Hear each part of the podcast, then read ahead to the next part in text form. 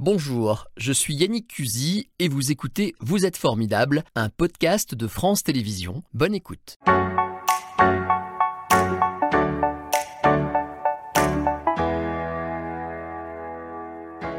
Bonjour Michel Debout. Bonjour. Je suis ravi de vous recevoir. Vous êtes une sommité dans votre domaine. Vous êtes quelqu'un de formidable. Je vais essayer de faire le tour de tout ce que vous avez dit, fait, euh, tenté dans votre vie, mais on a du travail. on a beaucoup de travail. C'est même difficile de, de vous définir. On va dire que vous êtes médecin. Bah oui. Voilà, vous êtes psychiatre, vous êtes médecin légiste, médecin légiste. vous êtes expert judiciaire près de la Cour d'appel de Lyon. Euh, vous avez aussi une carrière politique, vous avez mené des engagements Oui. euh, dans la Loire, au Conseil régional fut un temps, euh, plutôt du côté socialiste. J'ai envie de dire qu'on s'en fout à cette heure-ci parce que c'est vraiment l'homme. Oui, oui, oui. Encore que ça, Encore évidemment, Peut-être derrière le socialiste aussi. voilà, derrière le socialiste, puis vous avez croisé des, des gens illustres de ce côté-là, donc évidemment on en parlera. En tout cas, soyez le bienvenu. Vous êtes l'auteur de ce livre que je vais monter tout- montrer tout de suite, qui s'appelle Journal incorrect d'un médecin légiste, à lire si on a envie de se passionner pour euh, votre métier qui fait un peu fantasmer. Vous êtes d'accord avec moi? Oui, mais justement, euh, j'insiste, nous, sommes des- nous ne sommes pas des médecins à part. Nous sommes des médecins à part entière. Certes, nous avons une spécialité, mais ce n'est pas la mort. Les gens pensent que le médecin légiste, c'est le médecin de la mort. Eh oui, Nous sommes les médecins des violences, de toutes les violences. on va essayer de, l'expliquer. il y a des violences qui tuent les, les victimes. C'est les violences mortelles, les meurtres, euh, parfois les accidents et aussi les suicides. Les suicides. Mhm. Et puis beaucoup de violences, et heureusement, Mm. laissent les victimes en vie. Et nous rencontrons les victimes de violences, que ce soit les violences physiques, psychologiques, sexuelles. Sexuelles, c'est très important, on en parle beaucoup aujourd'hui. Alors je vais y venir. Vous avez tout défloré. On a le temps, hein vous en faites pas, on va vous venir là, voyez, sur tout ça. Mais je vois bien que ça vous tient à cœur. Hein, comme que- quoi Ce que je voulais dire, Oui. c'est que dans une journée de médecin légiste, Voilà, c'est ce que j'allais dire. 80% de notre temps, c'est auprès de personnes vivantes, de victimes vivantes, et 20% auprès de personnes décédées. Et en plus, autour de la personne décédée, il y a aussi beaucoup de vivants, des parents, de la famille, les collègues de travail parfois, qui sont marqués par cette mort, et nous avons aussi à nous préoccuper de cet effet de la Je vous ai laissé le dire parce que ça vous tient très à cœur. Alors, juste puisqu'on en est là, Oui. vous êtes d'accord avec moi que ce fantasme qu'il y a autour de ce métier, Oui. il est bien peut-être du côté romanesque, du côté série télé, du côté euh, roman policier Vous êtes un peu Oui, roman policier, mais dans les romans policiers, c'est rarement le médecin légiste qui a la vedette. hein. Ça arrive. Ah, oh, ça arrive, oui. En tout cas, il a un rôle clé, quoi. Euh, Enfin, clé que, que, que- que souvent s'empare le commissaire ou le juge. Ah, vous trouvez que vous êtes Oui, maltraité oui, dans oui, les... oui, oui. Non, non, moi, le, le médecin, je- nous sommes médecins d'abord. J'ai bien compris. Ça, c'est pas toujours clair dans les séries télévisées. On croit qu'on est simplement en train de rechercher un auteur, etc. Non, nous, on s'occupe des victimes. Et ce corps de cette personne que nous avons à examiner, c'est d'abord l'histoire de cette personne. C'était une personne vivante avant d'être une personne morte. Et ce qui est important, c'est de resituer cette mort, souvent tragique, dans l'histoire de cette vie. Et c'est important pour nous, pour, la- pour comprendre ce qui s'est passé, mais c'est tout aussi important pour les proches, pour les familles. Parce que sinon, il y a un tel traumatisme de la mort violente que les, les victi- les parents ont beaucoup de mal à faire, comme on dit, leur deuil, à dépasser la situation. D'où l'importance de l'accueil des familles dans les services de médecine légale. Alors, je vais y revenir. Je vais revenir euh, plus, enfin, plus en amont, si vous voulez bien, parce que c'est un peu le principe de l'émission. On va refaire un petit peu tout votre parcours. Vous êtes né à Tonon, le Thonon-les-Bains, 10 juillet. oui. hein. Voilà, c'est une belle date. Vous avez fait des études de médecine à Lyon. Vous êtes vraiment un, un enfant de la région, hein, on peut le dire comme ça. Rhône-Alpin, Rhône-Alpin. Une thèse en 70. Vous êtes diplômé d'études et de recherche en psychologie médicale, docteur en droit médical et économie de la santé. Voilà, ça, ça pose là, hein, ça calme tout le monde. Vous êtes devenu ensuite professeur de médecine légale Oui. et de droit de la santé au CHU de Saint-Étienne. Saint-Étienne, où j'ai fait toute un ma carrière. Voilà. Vous savez, à l'époque, euh, la faculté de médecine de Saint-Étienne n'existait pas. Mm. Et il a fallu la créer. Et été parmi ceux qui ont permis la création de cette faculté dans cette grande ville de Saint-Étienne qui maintenant a une image un peu écornée. Mais mais D'ailleurs, euh, entre les deux, votre cœur balance entre Lyon et Saint-Étienne J'ai- beaucoup d'attaches à Lyon. J'ai été euh, président des étudiants de Lyon. J'ai eu une activité médicale à Lyon et puis à Saint-Étienne aussi. les deux villes me sont chères. Et puis tenons les bains, c'est ma, Eh vie oui, ma vie de naissance. Évidemment, on n'oublie jamais sa vie de naissance. Donc vous voyez, voilà, je me suis Bon, dit, tout ça reste dans la bonne Rhône-Alpin, ça me va très bien. Vous êtes devenu chef du service de médecine légale donc, euh, à ce CHU de Saint-Étienne. Vous l'avez d'ailleurs été de 1980 à 2010, c'est pas rien. Euh, au passage, vous y avez fondé le service d'urgence psychiatrique en 79 déjà. Oui, oui. C'était une, innovation en France. C'était une pas innovation, ça existait à Lyon. Ah, ça existait. Ça existait à Lyon, mais il y avait beaucoup de villes de facultés où ça n'existait pas. Et comme urgence psychiatrique, je me suis beaucoup intéressé aux risques suicidaires, aux tentatives de suicide, et notamment des jeunes, etc. C'est pour ça que j'ai écrit un rapport sur le- la prévention du suicide en 1993 au Conseil économique et social où j'avais été nommé. Et ce rapport a permis ensuite de vraiment euh, développer la prévention du suicide dans notre pays et on a beaucoup de retard et on manque de moyens. La psychiatrie, aujourd'hui, les, psychiatres sont en grève. Les, pédopsychiatres, on sait, les jeunes, les adolescents qui font des gestes suicidaires, tout cela, vous voyez dans quel état nous nous trouvons. Et comment peut-on dire aux, aux familles, aux parents, Ben, écoutez, votre enfant, il ne va pas très bien, mais vous voyez, vous pas assez reviendrez dans six mois monde parce que, parce que je- voilà, euh, voilà. Nous Vous étiez déjà pionnier et vous avez, euh, comment dirais-je, Oui. mis en, avant des problèmes qui, qui perdurent. C'est ça qui qui est, ça doit être perdure assez terrible. et je l'ai fait à la suite du professeur Jacques Védrine qui était mon maître à, à Lyon de médecine légale et de psychiatrie, qui a vraiment été l'initiateur de la prévention du suicide en France. Et puis j'ai suivi le chemin et j'étais à l'origine aussi de l'Observatoire national du suicide et des journées nationales de prévention Je du sais, suicide. vous êtes à l'origine de plein de choses. Je vais essayer de les lister. Mais vous êtes, vous n'êtes pas facile à interviewer parce que vous allez dans le sens que vous voulez, vous avez bien raison. Et je vais m'adapter à vous. Mais j'ai quand même reprendre une chose importante que j'ai notée. Oui. Comme vous êtes un pionnier dans plein de domaines, vous avez milité à un moment donné pour euh, l'utilisation des outils de communication. Par exemple, j'ai noté que vous étiez un des rares à avoir, ou peut-être le seul, d'ailleurs, à utiliser un magnétoscope pour euh, présenter votre thèse médicale. Ce Oui. qui, à l'époque, En 70. ouais, En 1970, je peux vous dire, à l'époque, on n'avait pas les smartphones, on ne pouvait pas filmer comme ça. ouais. Mais on vous a pris à l'époque pour un hurluberlu ou c'était une bonne idée? Non, parce que j'ai été soutenu. Vous savez, quand on passe une thèse, si on n'est pas soutenu par un patron, et c'était le professeur, c'était le professeur Marcel Dargent, une sommité en cancérologie. Et au-delà de la méthode que j'avais utilisée, l'enregistrement, c'était aussi le thème. Parce que en 1970, quand quelqu'un avait un cancer, on lui cachait sa maladie. On interdisait aux médecins d'employer le mot cancer. Alors comment voulez-vous soigner quelqu'un quand il ne connaît pas son mal ou quand on ne lui parle pas de son mal? Et j'ai dénoncé cette situation avec ce film et il a fallu encore dix ans pour qu'enfin, pour qu'enfin, pas seulement grâce à moi, parce qu'il y a beaucoup, je n'étais pas un cancérologue, mais vous voyez, le professeur Marcel Dar- Dargent, le professeur Guyotat ont permis justement que les choses évoluent. Et maintenant, au contraire, on sait qu'il faut dire au patient sa maladie, il faut l'aider à, combattre sa maladie, à rester actif, à rester acteur. Si on est malade sans savoir de quoi on, souffre, alors on peut pas, on peut pas guérir. Ça sonne comme euh, des choses fondamentales, ce que vous dites. Alors, parmi vos chevaux de bataille, vous l'avez déjà beaucoup dit, vous avez effectivement développé la relation humaine entre le médecin et le patient, on l'a bien compris, ce qui dans les années 80 était vraiment euh, Oui. euh, innovant. Euh, et notamment d'ailleurs dans le cadre de ces autopsies, on y reviendra tout à l'heure, mais vous vous avez dit il faut dialoguer avec la famille. Avec la famille. On cachait tout à un moment donné quand on faisait On cachait. On et disait- même on disait, vous n'avez pas le droit de le savoir, Ouais. au prétexte que parfois, si vous voulez, les familles pour- auraient pu être impliquées dans une histoire criminelle.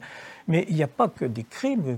Quand il y a un corps après un suicide, ce n'est pas un crime. Vous imaginez une famille, on lui apprend que euh, son enfant, parfois des parents, son enfant ou, ou son père, sa mère, est mort et le corps se retrouve à- au service de médecine légale et on lui interdit la visite. Mais c'est un, c'est une violence inouïe. Et d'ailleurs, ça s'est reproduit, et ça je l'ai dénoncé à l'époque, euh, euh, par rapport au Covid. Enfin, On va y venir. N'allez pas trop vite, Michel.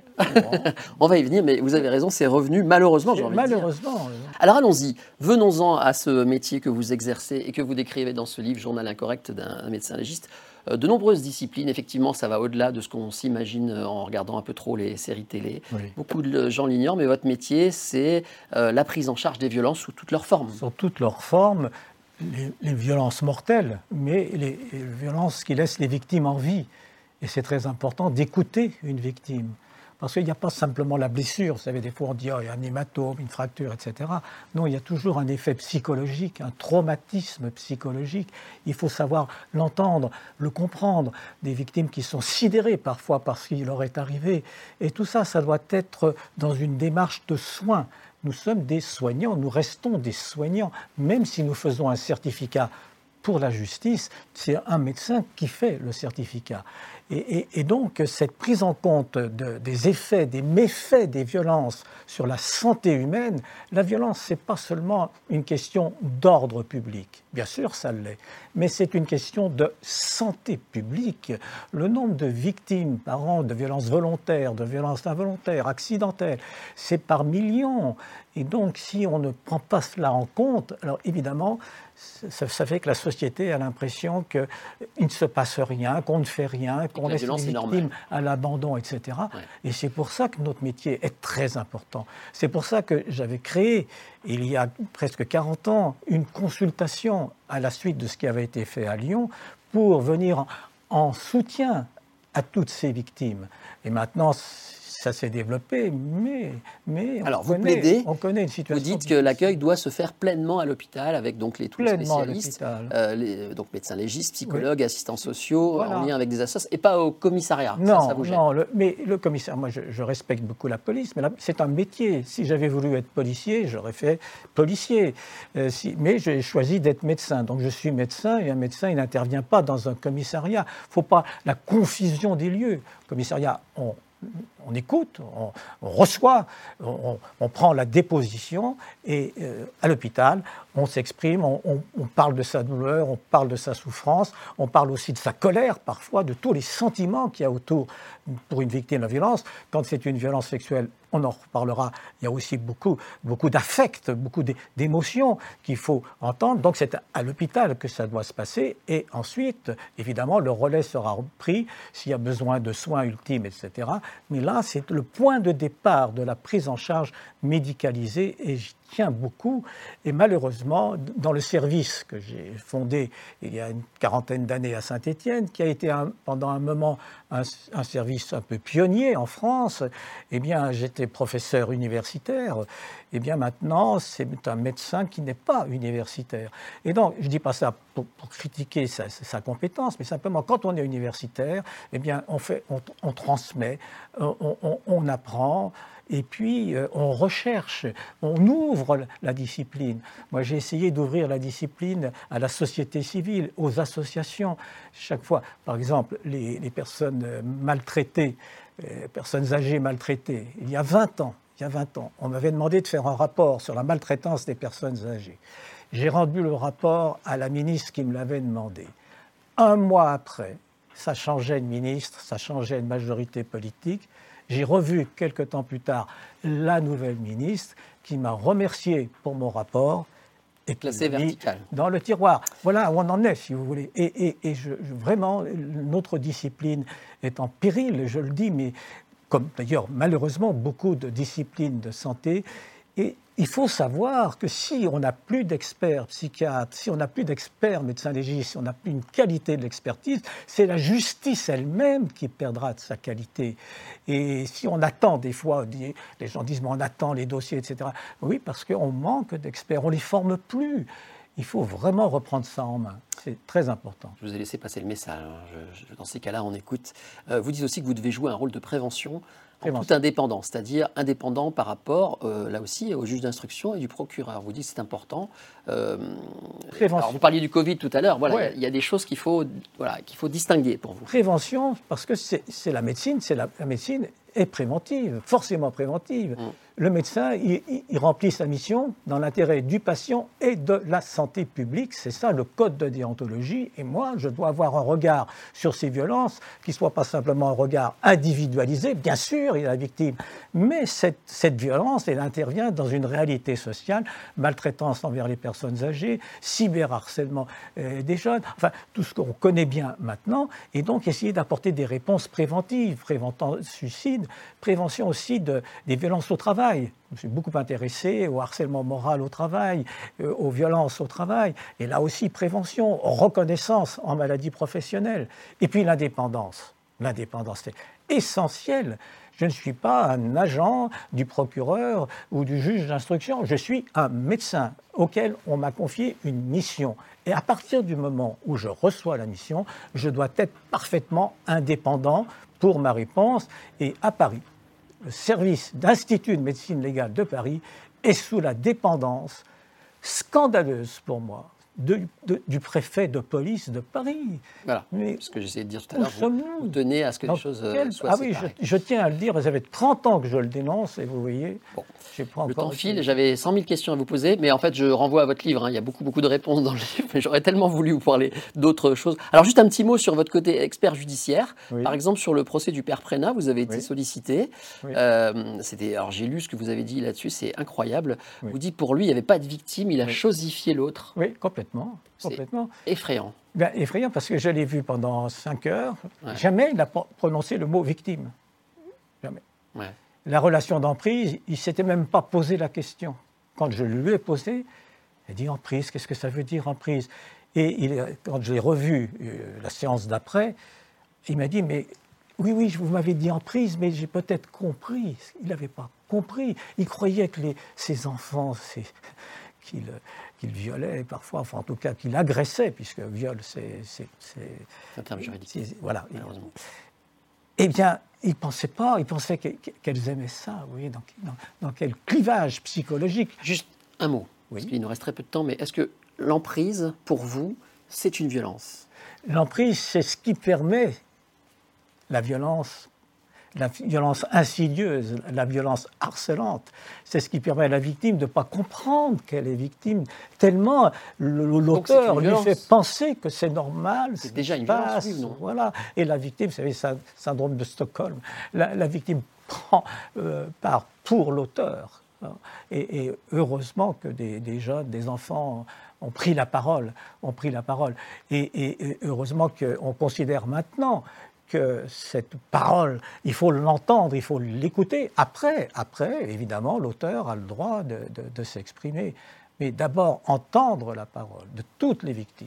Bon, encore une fois, je renvoie une dernière fois à ce livre parce que vous répondez à beaucoup, beaucoup de thèmes, beaucoup de sujets et vous décrivez euh, vraiment infiniment votre profession, journal incorrect d'un médecin légiste par euh, Michel Debout. J'aurais voulu qu'on parle de François Mitterrand, de Jean Jaurès. On n'aura pas le temps aujourd'hui, mais c'est pas grave. Au passage, je voudrais remercier Gérard Claveroli, à qui j'envoie le bonjour qui a, collaboré à l'écriture de, l'ouvrage, qui est un de vos collègues journalistes. Eh bien, très bien, on le salue. Comme il nous reste 30 secondes, je voudrais quand même vous montrer la photo de la personne formidable. On vous a ah. demandé pour vous qui est la personne formidable par excellence.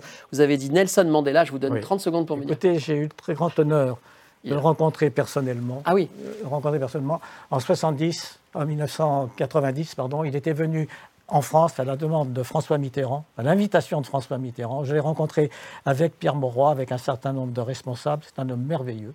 Il avait un regard, un sourire exceptionnel. Il sortait de 27 ans d'emprisonnement dans des conditions terribles. Il n'avait aucune haine en lui.